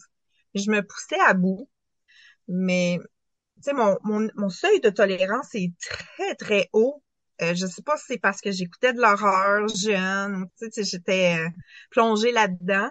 Euh, mais je considère aussi que, l'humain, on a autant de bons que de mauvais en nous, puis c'est souvent une bataille à l'intérieur, alors que, tu sais, faut, c'est un équilibre. C'est souvent, c'est ces personnages sombres-là ont, juste basculé tout simplement, souvent volontairement. Euh, mais euh, là, je suis en train de me perdre. C'est quoi ta question là? Ben en fait, euh, pour un pour, pour, ben, ah, pour, un créateur, pour toi, c'est quoi le, le, le, plaisir, le défi dans certains cas d'aller ben, justement dans ces zones-là? Le défi, c'est vraiment d'aller euh, l'image psychologique que j'ai, c'est de, vraiment le bien le, mettre en mots puis que les gens le comprennent de la façon que moi je veux l'amener. Euh, ça, c'est tout qu'un défi. Euh, puis si je prends aussi mon, mon dernier que je vais sortir, psychologiquement, là, il, me brasse vraiment beaucoup. ça a été juste au départ quand j'ai eu le, le, momentum puis j'ai fait oh, je l'ai ben, ça a été j'ai une coupe de jours là fait que c'est pas toujours plaisant de, de rentrer euh, dans, dans la tête de, de ce méchant-là et de l'écrire. Mais je pense que c'est des choses qu'on doit pas se cacher. Il y a des agressions, il y, en a de tous les genres. Il y a des perversions de tous les genres. Donc euh, moi, j'essaie de provoquer un peu. J'aime provoquer des réactions. Mm. Euh, on m'a, euh, c'est arrivé quelques fois euh, qu'on qu'on- qu'on m'a suggéré, ou j'ai vu dans les suggestions de lecture, euh, Enquête Laramie, euh, Enquête Le Sarre. Euh, peux-tu me parler un peu de quel type d'histoire c'est? euh, on, on va dans, dans quelle zone de ce côté-là? OK. OK. Enquête Laramin. Euh, on m'a souvent dit, mais c'est en anglais, là, je dirais un rape and revenge. Donc, tu sais, il, il se passe des agressions. C'est une jeune femme. Moi, mes personnages sont forts. C'est, c'est, je veux pas, c'est des survivantes, même à titre de victime. Euh, là, ça a commencé avec une femme, tu sais, je m'arrêterai pas là nécessairement, là. Euh, donc, elle va vivre euh, des grosses euh, agressions. Je vais laisser comme le, le- le lecteur se faire son image, euh, qui est encore pire des fois que de le lire. et, euh, et elle va aller rechercher ses, ses agresseurs, je veux pas, là, parce que l'enquête va, va, va s'être... euh, il y, aura pas, ils trouveront pas de piste là, nécessairement. Donc, euh, c'est un peu son parcours. Et puis au travers, ben, il y a de la santé mentale, il y a toutes sortes de trucs. Donc, euh, j'ai été jouer là où ce que pour euh, pour euh, voyons parler de, de trucs qu'on cache ou qu'on aborde pas beaucoup dans la société. là. Puis ça, c'est pour la ramée. Les stars, ben, je me suis gâtée vraiment beaucoup. Euh, déjà là, on voit, il y a, au moins le, le- il y a le double de page. Il y a, il y a un 10 ans d'écart entre les deux. Et euh, mon, mon style s'est développé, donc euh, je me suis gâtée. Beaucoup de, il y a du descriptif. J'ai pris le temps d'installer mon histoire. Mes personnages, c'est une continuité. Dans le fond, huit mois plus tard, après l'enquête La Ramée, euh, c'est l'enquête Lessard. Donc, euh, j'ai euh, l'équipe, euh, tout qui entoure. J'ai décortiqué mes enquêteurs parce que je, travaille aussi eux autres. Ils ont leur zone d'ombre, ils ont leur force aussi. Donc, euh, c'est sombre, mais tu sais, au travers, il y a, il y a de la lumière. Puis c'est ça, l'essor, c'est c'est des sujets encore là très difficiles. Là. Il y a de la, de la traite de personnes, du dark web, des tortures. Donc, euh, Et puis, puis- puis ça, ça vient confirmer là l'image que, que, que, que j'avais, que c'est quand même dans le même univers. On a des personnages récurrents euh, d'un à l'autre. Euh, des, des, des- des histoires complètes en soi, mais qu'on voit quand même, euh, il y a quand même une chronologie entre les deux. Oui, c'est ça. J'ai gardé une chronologie. Euh, puis j'essaye vraiment avec ces enquêtes-là de, de maintenir vraiment la réalité là. Euh, tu sais, oui, il y a de la fiction au niveau de l'intensité des agressions, puisqu'un corps peut peut-être tolérer là, mais je, je m'en suis vraiment tenue. Euh, j'ai été consulter euh, un, ancien policier à la retraite euh, pour, euh, puis j'ai même un témoignage d'une jeune femme qui a été euh, sous l'emprise d'un proxénète, tu sais, pour vraiment je garoche pas rien sans m'être renseigné. Je veux dire, quelqu'un va ouvrir mon livre, va aller googler quelque chose qui, qui l'accroche, va trouver la réponse. Puis, tu sais, je- je- c'est mon travail de recherche en arrière. Donc, ça suit l'enquête, c'est vraiment les étapes qui se passent. Euh, donc, c'est ouais, ça ressemble à ça. là. Je suis en train, je veux pas me perdre. hein. Moi, je jase beaucoup moi, dans la vie. mais- Ben, euh, je suis content que tu ouvres la porte sur le travail de recherche. Comment ça se passe de ton côté? Est-ce que la recherche se fait en amont, se fait pendant l'écriture, un mélange des deux? Euh?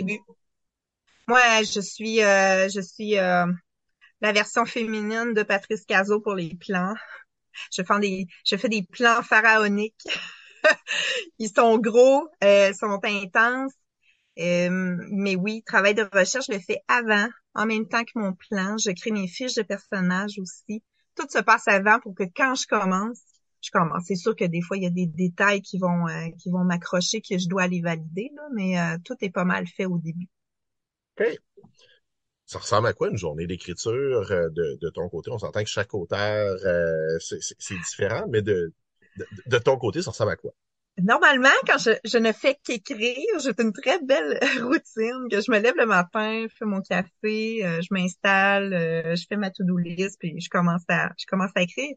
Mais depuis que j'ai la maison d'édition, je jase pas la même affaire. Il suffit vraiment de dire Hey, je veux vivre de mon de mon de mon écriture pour pratiquement avoir pas mal moins de temps pour écrire.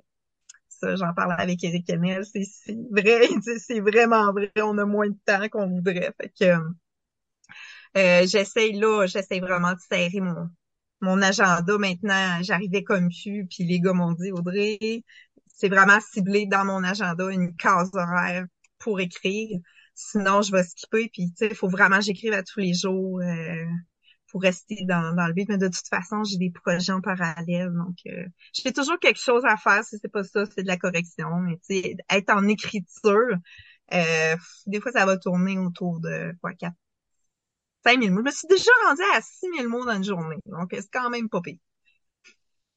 T'as ouvert la porte là-dessus. Euh, t'as Ah. aussi le chapeau d'éditeur. Euh, ça a commencé comment? C'est quoi le projet éditorial derrière ça? C'était quoi tes objectifs derrière ça? Le projet éditorial, euh, ben ça a été euh, ça a été euh, grâce euh, grâce à mon ami euh, Eric Kennel que je faisais les salons avec lui, il a vu j'avais mon livre, mais tu sais moi, j'étais tellement contente pour tous eux autres, il y avait du succès, puis je me disais un jour, un jour ça va être moi, un jour, puis tu sais patiente, puis j'ai tout le temps été comme ça, puis moment donné, euh, petite claque dans le dos, disant ouais Audrey là, parce que j'avais pas l'argent pour publier mon prochain puis tout ça puis je savais que j'avais beaucoup de projets puis j'étais oh mon dieu tu sais j'y arriverai jamais. Mais euh, finalement ben j'ai j'ai parti là-dessus. Donc euh, ça ça a parti vite de pas trop savoir mais j'ai vraiment euh, fait des essais erreurs euh, pour justement aboutir maintenant là que je suis rendue là j'ai ma maison d'édition je vais propager mon site internet là il en reste pas beaucoup là mais j'ai été enfiler tous les chapeaux je voulais être autonome le plus possible là. Euh, en terminant, est-ce que tu veux nous parler, parce que bon, tu disais tu as, plusieurs projets, il y en a déjà qui, qui, qui ont été annoncés, donc j'imagine que tu peux euh, déjà en parler. Ça va être quoi les prochaines parutions? Ah, les prochaines parutions. OK. Euh, prochainement, là, ça va être euh, Joseph, l'évolution d'un tueur. Ça fait quasiment un an que je suis dessus. Euh, c'est mon plus... c'est celui qui va m'avoir donné le plus de défis parce que c'est au jeu, c'est par les yeux du tueur, c'est dans les années 1970. Ce n'est pas ma génération du tout, donc il a fallu que j'aille me baigner là-dedans. J'ai vraiment mais il va être en deux parties que je vais publier en même temps. Donc euh, là, maintenant, il est parti à la correction. Mais il me reste une moitié de correction. Puis euh, dans les prochains mois, il, il va paraître. J'ai fait ma couverture hier, elle est tellement belle. Donc, euh, celui-là, ça en vient. Euh, en même temps, je suis dans la partie 2 avec ma fille de La Revanche des Abîmes. C'est notre, notre projet d'écriture. Les tous les sous qu'on ramasse avec ça, ben, je lui mets dans son compte parce qu'elle m'a dit je vais être criminologue plus tard. Donc, euh, je suis de l'université. J'ai dit je vais commencer tout de suite à en mettre de côté. Mais ça, vient de elle. Elle a dit je veux vraiment avoir un compte pour mes sous pour l'école. Donc, c'est ce que je fais. On, on a quatre parties. Donc, euh, ils vont suivre l'une après l'autre. Euh, ensuite, j'ai ma troisième enquête. Euh, je m'étais laissé une porte de sortie, là, mais j'ai vraiment trop de demandes. Fait que Robert et Myriam vont avoir pris un petit congé, là, mais ils vont revenir. Euh, j'ai déjà mon sujet, le squelette est fait, donc euh, il va rester à me plonger dedans. Et euh, ensuite, mes fantastiques, je vais racheter mes droits cette année. Je vais être capable de le faire. Donc, euh, je vais me rapatrier mon tome 1, je vais le remodeler, euh, pour euh, éventuellement, là, j'ai quasiment un 7-8 tomes que je pourrais faire avec. Donc, euh, j'ai bien, hâte de pouvoir me remettre parce que c'est mon, mon ma petite zone tampon quand j'ai trop de noir. Je bascule un peu sur mon fantastique pour euh, adoucir mon esprit un peu. Ça fait du bien. Euh, ensuite, ben, il y a mes tueurs en série que je vais faire en parallèle. J'ai j'ai vraiment beaucoup de projets. J'en ai un secret que je peux pas parler. C'est correct. Quand j'ai dressé Mm. la ligne éditoriale pour euh, les visages je me suis dit que je, je, j'irai pas du côté de la torture, donc c'est correct. euh, je te torturerai pas pour avoir la réponse. ben, merci beaucoup euh, d'avoir partagé euh, ça avec euh, nos auditeurs et avec moi. Euh, et assurément, je vais suivre le- les aventures éditoriales de ton. Hey, ça fait vraiment plaisir. C'était le fun de, de, parler ensemble. On aime tout le temps ça, parler de nos projets, là. Et que euh, je te souhaite beaucoup de succès aussi. Euh, puis merci beaucoup de m'avoir invité. Ça fait plaisir.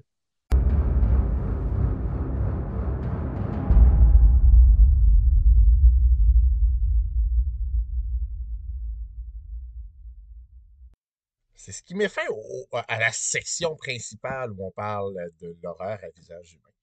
Euh, par contre, je voulais vous parler d'un super projet qui est en campagne de sociofinancement en ce moment, qui touche à nos genres, qui traite de loup-garou. c'est une BD québécoise qui est en campagne de sociofinancement. Je vais parler justement dans le prochain segment avec les deux co-créateurs. Ça s'appelle Westwolf.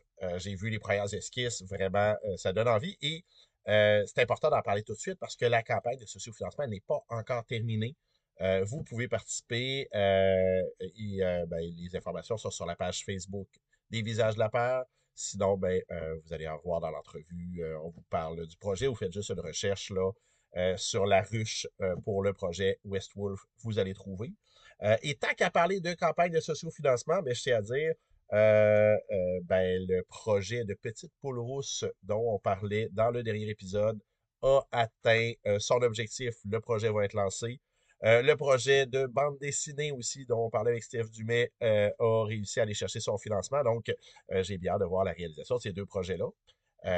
donc, voilà, sans plus tarder, je vous laisse écouter l'entrevue avec les créateurs de Westwolf. J'ai la chance d'avoir avec moi euh, deux créateurs euh, québécois qui travaillent en ce moment sur un projet de bande dessinée qui sont en pleine campagne de sociofinancement. Donc, Nino Mancuso et euh, Deliot. Euh, les deux hommes sont derrière le projet de bande dessinée West Wolf, qui est actuellement, comme je dis, en campagne de sociofinancement sur la ruche. Donc, bonjour, messieurs. Salut! Bonjour. Pour commencer, est-ce que vous pouvez euh, me dire de quoi ça parle exactement, cette bande dessinée-là? Ben, en fait, Wes Wolf, euh, c'est un, un ancien homme de loi, hein, fait que c'est un gars qui était du bon côté de la traque. Euh, c'est puis il est arrivé une coupe de petites patentes. Il va, il va pas totalement se rappeler de son passé, ce qui va faire que il est arrivé certaines choses. Puis c'est un, c'est un loup-garou maintenant. Puis il a décidé de, de changer sa position, de passer d'un homme de loi à un chasseur de primes pour justement euh, chasser puis un peu découvrir son passé en même temps, mais chasser justement tous ceux qui euh, euh, qui sont adeptes de magie occulte puis qui essayent un peu de mettre les ténèbres dans l'Ouest. Parce que là, c'est ça, on est vraiment dans le mélange de western et de fantastique loup-garou à travers ça. Oui, exactement, c'est ça. Fantastique, loup-garou, euh, magie occulte, euh, euh, légère touche de steampunk. Des fois, ça, ça paraîtra pas beaucoup. On veut pas, on veut pas axer notre notre BD là-dessus, mais on a quand même des petites touches qui vont qui vont s'ajouter. Puis ça va être quand même assez violent. on a un loup-garou en partant, fait que on, peut s'attendre à ce que à ce que ça soit très très très violent. Puis le type d'ambiance, on est euh, on est vraiment plus dans l'action, dans, dans, dans le mystère, euh, mélange de tout ça. Ah, je pense qu'on a un amalgame un peu de tout ça. Euh, c'est sûr qu'il y a du mystère, parce que de toute façon, c'est une aventure dans laquelle notre héros va, va, va évoluer pour justement, lui, il pense se venger, mais il va plonger, puis il va découvrir des choses qu'il pensait pas découvrir, qui vont être à la source même de, probablement de sa malédiction. Là. Au niveau de l'ambiance, c'est sûr que mm, on veut qu'il y ait de l'action, on veut que ça, soit graphique un peu.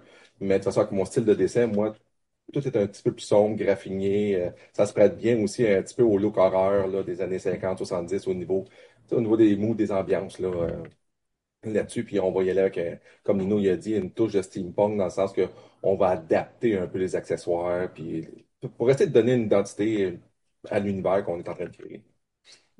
Puis justement, j'ai en partie ma réponse avec ta dernière phrase. C'est un univers qu'on veut créer, donc j'imagine c'est c'est le premier jalon d'une série plus qu'un one shot. Oui, euh, c'est moi qui écris en fait parce que bon, euh, Denis, euh, Denis qui est illustrateur de, de métier, on on pourra en reparler peut-être tantôt. moi c'est moi, moi c'est le côté écriture. Puis présentement, je suis déjà rendu à la fin du tome 3 d'écrit. Fait que, on est déjà rendu là. Fait que euh, le, projet, euh, oui, est en sociofinancement, mais oui, on c'est un projet qu'on veut euh, qu'on veut donner une pérennité dans le temps aussi. Comment vous avez développé ce projet? Comment vous avez commencé à travailler ensemble? Parce que vous êtes deux créateurs chacun de votre côté. Qu'est-ce qui a amené à former cette équipe-là? C'est Denis? Ouais, ah, oui. C'est vraiment chez Wicon. J'ai exposé à quoi, la deuxième édition, je pense. Oui. Euh, que tu faisais, c'est ça? Puis, euh, en 2017. Ouais, c'est ça. Ça n'a pas pris grand temps. Là. Donné, il m'a appelé pour une visite euh, dans ses studios pour du 3D. Dessiner 3D. Je me souviens plus de la technologie et tout ça. Là, ça a vraiment cliqué. Là, euh, je pense que j'aurais pu passer la journée là à jaser avec Nino. Puis mon style de dessin, plus sa vision des choses pour euh, le côté geek puis euh, la scénarisation, là, ça a fait comme un bon match. Là, rendu là. là. Moi, j'ai vu un, euh, euh, j'ai encore mon ce super de beau poster là, un Negan, le personnage de Walking Dead, le méchant avec le bat de baseball que Denis avait fait, que j'ai complètement tombé en amour avec ce, ce dessin-là. Puis là, j'ai dit attends une minute là. Puis moi, j'ai écrit, euh, j'ai écrit et euh, fait euh, trois trois épisodes d'une mini, une une petite web série qui s'appelle Rapace. C'est euh, une histoire de zombies euh, québécoise, mettons euh, qui se passe dans le coin en Mauricie. Puis euh, on avait fait ça. On a été la première, euh, la première partie, la première, le, premier épisode en fait avait été au Festival Fantasia à Montréal. On a été sélectionné. Donc, je faisais ça. Puis quand j'ai vu son Negan, j'ai dit, Colin, que ce serait le fun de faire justement la BD, continuer la BD de, de l'histoire que j'avais commencé en web série. Parce que, évidemment, euh, quand on n'a pas de moyens, mais ça prend du temps à faire des, euh, des épisodes. Puis, ben, d'avoir toujours euh, les mêmes, les mêmes acteurs, les mêmes. Puis, bon, on, on se cachera pas. J'avais un acteur à Montréal, j'en avais un autre à Sherbrooke.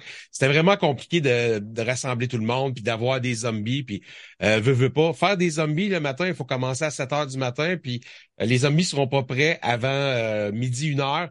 Fait que dans une journée, euh, dans une journée d'à peu près une dizaine d'heures de tournage, il faut que tu rentabilises au bout de ton, ton tournage parce que les gens, tu peux pas les payer de un, puis les garder pour les avoir le lendemain, c'est compliqué. Fait que tout ça pour dire qu'on a voulu faire cette, euh, cette belle BD-là après, qui est commencée aussi. Euh, mais euh, bon, pour, euh, pour certaines raisons, le, le projet est encore là. Le projet est de côté. Mais euh, on, on a décidé de partir sur euh, sur un autre euh, un autre sujet qui lui euh, nous a comme allumé les deux en même temps puis euh, on est parti le pied le pied dans le fond là-dessus. On est parti du, euh, du zombie, on s'est rendu dans le coin du loup-garou. Euh, Exact. Ouais, Qu'est-ce qui vous a inspiré du côté du loup-garou? Qu'est-ce qui vous intéresse là-dedans? Ben, tu sais, à Nino, euh, alors que tu sais, il m'exposait euh, la situation avec Rapace, là, euh, qui, qui exploitait nos filons dans l'histoire de Rapace, puis tout ça, puis euh, et là, on voulait pas arrêter de, de, de, de faire des projets ensemble. On voulait toujours euh, continuer à, créer ensemble. Que moi, j'avais une idée de loup-garou, euh, puis euh, même, même vampire, un peu folklorique, un peu fantastique, puis tout ça. Nino, il dit, ah, c'est une pas pire idée, tu. La semaine d'après, un autre meeting Zoom, ben, lui, il, m'a tout, il tout dénaturé ça en western loup-garou. J'étais comme, OK, attends, je suis pas sûr, Nino. un western loup-garou, je sais pas trop. J'adore les westerns, puis il le sait, puis Nino aussi, il adore les westerns, que ça clique là-dessus.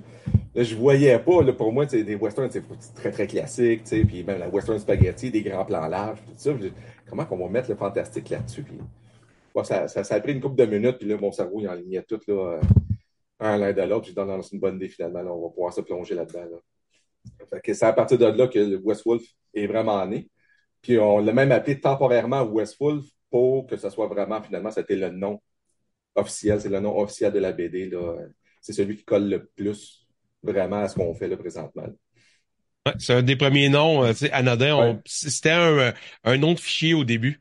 Vraiment juste pour mettre euh, nos fichiers puis nos, nos scénarios dedans. Puis euh, c'est euh, c'est resté. C'est C'est juste ça. resté. Puis on à chaque fois, là, je regarde ça. Parce que pour les, les gens qui sont en balado, on, on- nous on se voit puis euh, Denis il a notre bannière de Westwolf avec le avec le nom en arrière puis à chaque fois je regarde ce nom-là, c'est ça juste le nom de la façon qui est, écrit, ça donne un peu le style d'histoire qu'on va avoir. Un petit côté vraiment Far West, puis un côté très graffinier, le côté du loup.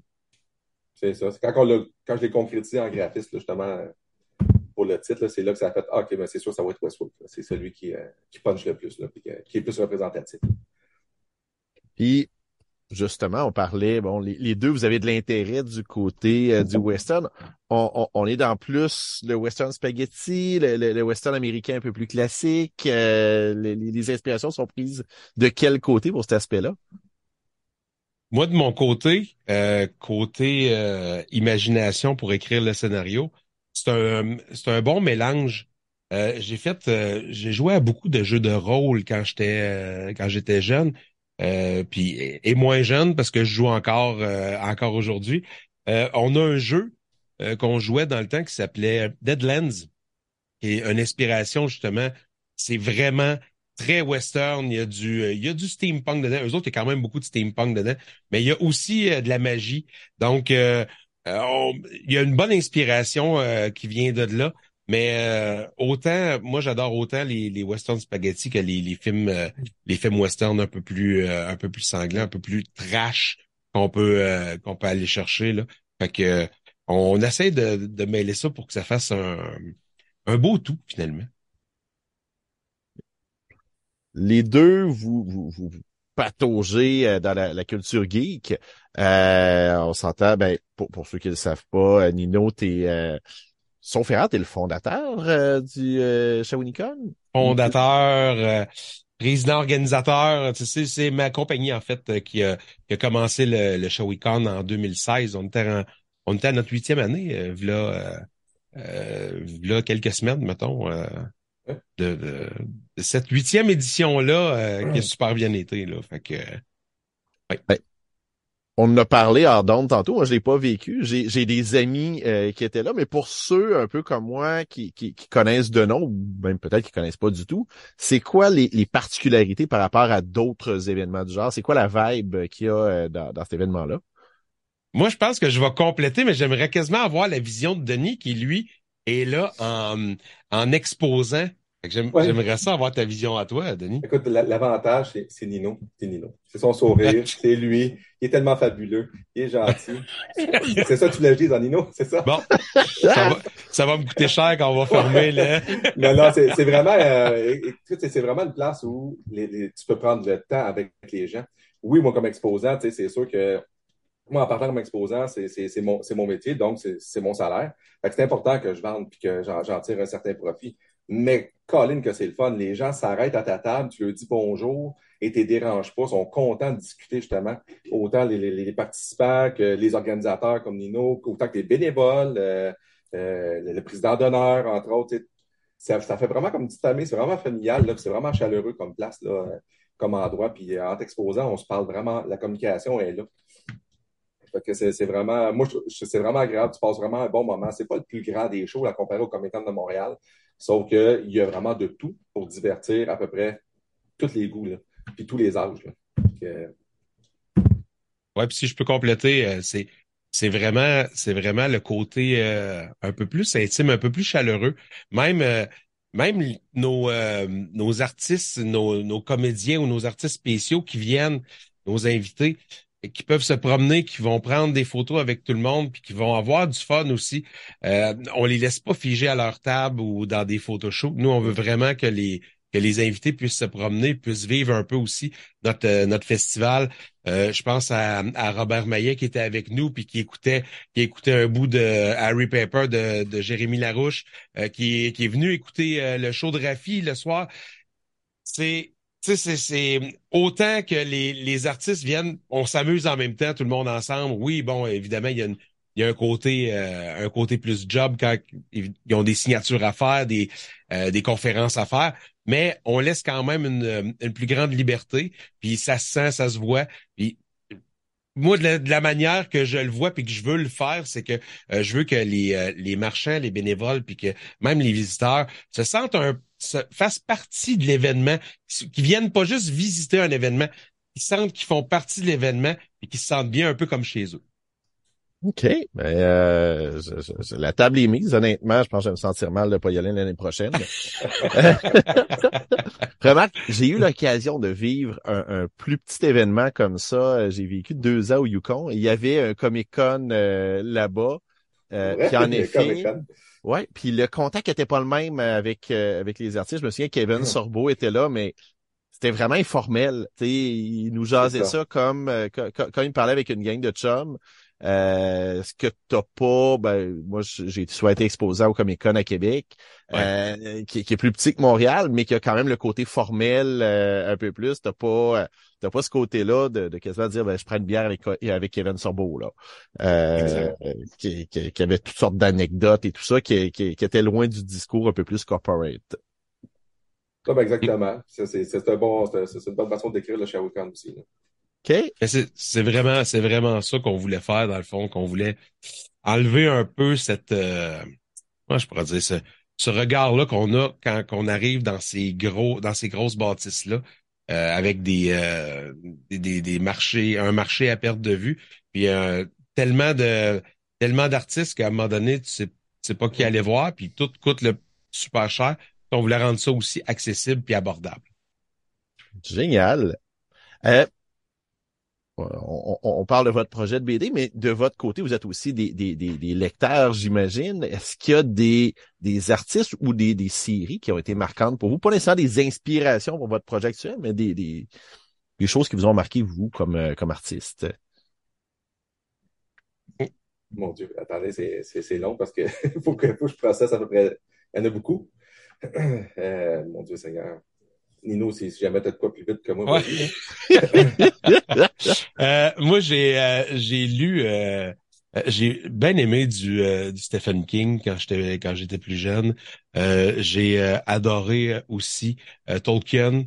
j'étais un gars bien fantastique, hein, puis de horreur, j'aime bien ça. évidemment, j'ai lu les les Harry Potter. Euh, de J.K. Rowling. Puis, c'était c'était correct. Là. C'est sûr que c'est peut-être. J'étais peut-être vieux quand je les ai lus, mais euh, je me suis quand même euh, trouvé à, aimer bien ce que je ce que je lisais là-dedans. J'aime bien. Là, j'ai mon mon, mon ami Brian Perrault qui, qui a écrit un conte interdit que j'ai vraiment hâte de lire, La bête du Gévaudan. Fait Mm-hmm. que euh, c'est dans, dans mes euh, dans mes prochains titres. Sinon, beaucoup de Star Wars, que, vu que je ne suis pas euh, un geek. Fait que je, je lis beaucoup de. J'ai lu beaucoup de Star Wars à mon adolescence, mais vraiment, vraiment, vraiment beaucoup. OK. Notre côté lecture, moi, c'est vraiment plus de, de, la BD que des romans, là, puis du cinéma. Là. Euh, on, parle, on, parle, de western à cause de notre projet, mais c'est un peu ça que moi, mon père m'a beaucoup initié à, à peu près toutes les westerns qui s'est faites. Quand j'étais jeune, on, on s'assoyait puis on écoutait le, le, les samedis des westerns en la même. C'est sur Star Wars, la science-fiction, j'aime quand les deux sont mêlés euh, au niveau cinématographique. Je trouve que ça donne quelque chose d'intéressant. Euh, côté BD, euh, c'est sûr comme tout le monde, jeune, euh, ça a été beaucoup européen, là, que ce soit Spirou, que ce soit Tintin, Astérix. Mais après ça, rentrer dans l'adolescence, je suis tombé dans l'américain. Puis euh, des artistes préférés, c'est sûr que j'en ai, j'en ai à l'appel, des, Chris Bacallo, des, des Jim Lee, c'est mon, idole de tous les temps. J'adore le regarder dessiner. Puis j'ai un style qui est complètement différent de Jim Lee, ceux qui connaissent. C'est complètement différent. Euh, mais j'aime vraiment ce qui est différent. Il y a des artistes que j'adore puis que, que, que j'adule quasiment parce qu'ils ont un style que mon cerveau, n'est pas capable, pas de reproduire, mais d'être de, de, satisfait de ça ou d'interpréter comme vous. Que euh, j'adore vraiment, puis c'est dans ces différences-là que je pense qu'en tant qu'artiste, des fois, c'est là que tu prends des trucs et astuces pour évoluer, toi, comme, comme, comme illustrateur. Euh, comme, comme sujet, là, euh, tout, ce qui est Batman, c'est mon super, c'est mon personnage préféré à peu près dans tout ce qui se fait de super-héros. Euh, sinon, je me répète, là, Star Wars, euh, la matrice, j'ai accroché au bout là-dessus, côté univers, de fonder un univers complètement parallèle à la réalité. Je trouvais ça fantastique. Euh, Harry Potter, c'est sûr que j'aime bien, mais j'ai pas accroché là-dessus. Je trouve ça, je trouve ça le fun. Je l'écoute avec mes enfants, c'est cool, mais euh, c'est ça, c'est tellement vaste, là. Je pourrais, on pourrait parler d'un livre, d'un autre. Euh, Goldorak, et, oui, mais je suis pas dans le manga aujourd'hui pour autant. Fait que, Mm-hmm. euh, mais c'est euh, ça, ça avec. Euh, je voulais être pilote de Goldorak quand j'étais jeune. Le professeur me demandait ce que je voulais faire comme métier. Puis je disais, ben, moi, je vais piloter Goldorak. Puis, mais donc, t'as pas compris, c'est quoi ton métier? Mais je veux, je veux piloter Goldorak. Puis, je me mets en punition dans le coin. je comprenais pas le principe. mais, mais ouais, c'est ça. Quand j'accroche quelque chose, c'est vraiment, c'est vraiment vaste. Là. Côté roman, par exemple, je ne suis, pas tellement un lecteur. ma tête ne me permet pas d'être assis tranquille à lire quelque chose, alors que mon cerveau processe un paquet d'images, puis euh, de choses, de trucs là-dessus. Là, quand mon imagination part, ben, on dirait que je suis capable de lire. Là. Je, je perds le beat. Là. OK. Euh, j'en ai glissé un mot au début. Il y a la campagne de sociofinancement qui est sur la ruche. Peut-être juste rappeler aux gens euh, la date de fin, puis peut-être leur dire aussi, ben, euh, peut-être quelques contreparties ou pourquoi il y aurait intérêt à participer. Ah, là, il n'y a personne qui parle, c'est bon tour. euh, ben, écoute, c'est euh, pourquoi avoir intérêt à, cette belle campagne-là? Ben, de un, ça va sortir euh, justement le premier tome. Ça va donner un coup de main pour sortir ce premier tome de, de West Wolf là, qui, qui va nous aider en même temps justement de, de partir cette belle euh, cette belle entreprise-là. qu'on qu'on commence à bâtir, moi et Denis, ensemble. c'est sûr que euh, évidemment, tu sais, si on regarde euh, tout ce qui est euh, les fonds, comment ils sont distribués, mettons, il y, a, y, a, beaucoup, tu sais, c'est les frais de production, évidemment, qui viennent qui viennent prendre une bonne partie. on a aussi, on veut que Denis soit à temps plein là-dessus pendant un, certain temps aussi pour qu'il avance le maximum possible, parce que notre but, oui, c'est de mettre une date sur notre mmh. notre fin quand on va remettre les les, euh, les premiers tomes à tout le monde. Mais on, notre but à nous autres, c'est d'arriver avant ça, justement, pour pouvoir euh, faire une surprise à tout le monde, puis de dire Hey, euh, tout va tout va extrêmement bien, on est capable de vous donner ça. côté contrepartie, t'as-tu ça, as ça prêt, mon ami? Sinon, je vais aller chercher ça. Côté contrepartie, on a les classiques là, avec la ruche, de toute façon, une contrepartie qui est, qui, qui, qui est avec toutes les, les, campagnes de financement de la ruche, c'est le, don.